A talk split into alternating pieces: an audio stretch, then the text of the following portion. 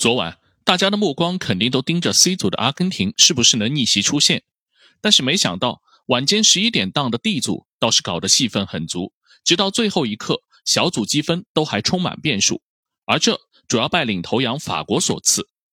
四年前的俄罗斯世界杯，法国、丹麦、澳大利亚也是同一小组，最终法国、丹麦顺利出线，澳大利亚只能垫底。四年后，相信很多球迷和我一样主观判断，即便是最后一轮前丹麦落后澳大利亚两分，最终的结局肯定还是利好丹麦。但剧情的发展还是超越了大家的想象。首先是法国的首发阵容让我们吓了一跳，前两轮连胜提前出线，最后一轮对阵小组末位只积一分的突尼斯队，轮换个阵容也算正常，但得上换人的尺度之大也是少有。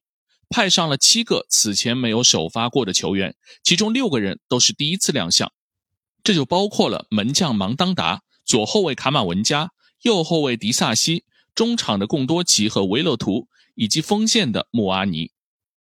这样的阵容传递给大家的信号是什么？这场我们就是来玩的。而且随着比赛的进行，整个法国队踢得无精打采。而对手突尼斯不断通过有效的突破制造威胁，上半场就打进一个球，可惜被吹越位。旁观者都很清楚，这样踢下去，法国失球是早晚的事情。果然，在下半时第五十七分钟，突尼斯前锋哈兹里终于成功破门，比分变成了一比零。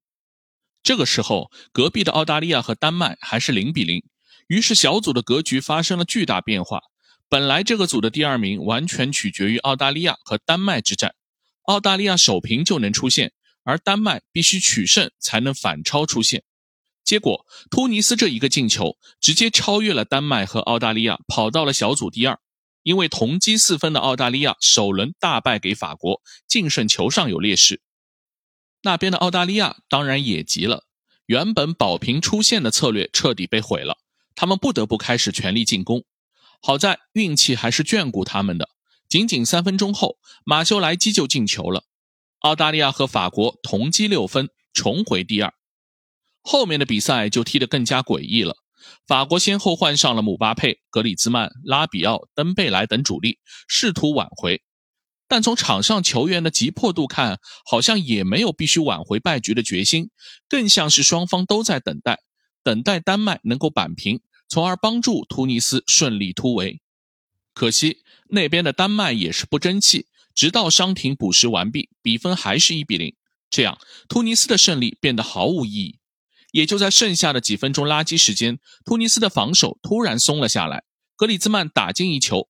不过没想到，不解风情的新西兰裁判还通过 VAR 给否决了，这样这出闹剧才结束。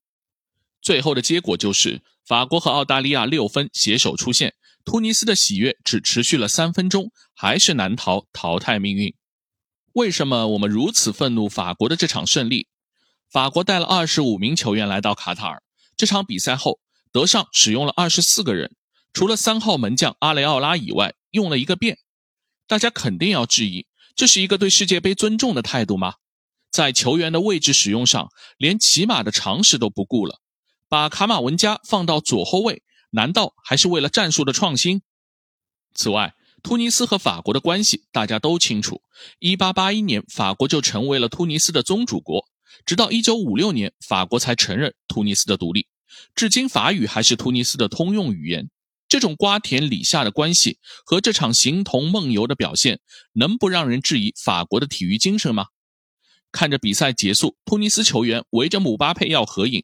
一场世界杯的正规赛事，居然打出了友谊赛的情感，而法国也不以为耻。套用范大将军的名言，真是脸都不要了。如果从玄学的角度，这样一场失利虽然没有影响法国小组顺利出线，但是以时松时紧、漫不经心的态度来对待紧张的大赛，在接下去面对更强对手的时候，会不会带来反噬效应？我们不妨可以看一下。而昨天同组的另一场比赛，当然我们首先要恭喜澳大利亚，他们没有被法国和突尼斯玩死，而是靠自己的打拼拿到出线权，继2006年之后再次进入十六强，很不容易。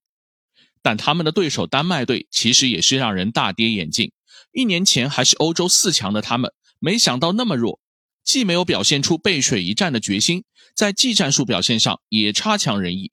他们习惯了被对手猛攻，自己反击，却不习惯打必须要主动出击、必须取胜的比赛。上半时还创造了一些机会，到下半场就彻底被澳大利亚扭转局势，直到彻底打垮。D 组的情况会不会就是今年欧洲球队的缩影？开赛至今，绝大部分欧洲球队在整体态度上是不如更为专注的亚非拉球队的。他们把精力投入政治，投入内讧，更重于投入比赛本身。这也让我对欧洲球队在本届世界杯上的前景产生怀疑。连续四届世界杯欧洲包揽冠军的格局，这次应该会被打破了吧？好，以上就是今天的观你球事，欢迎订阅、转发、评论，我们下期见。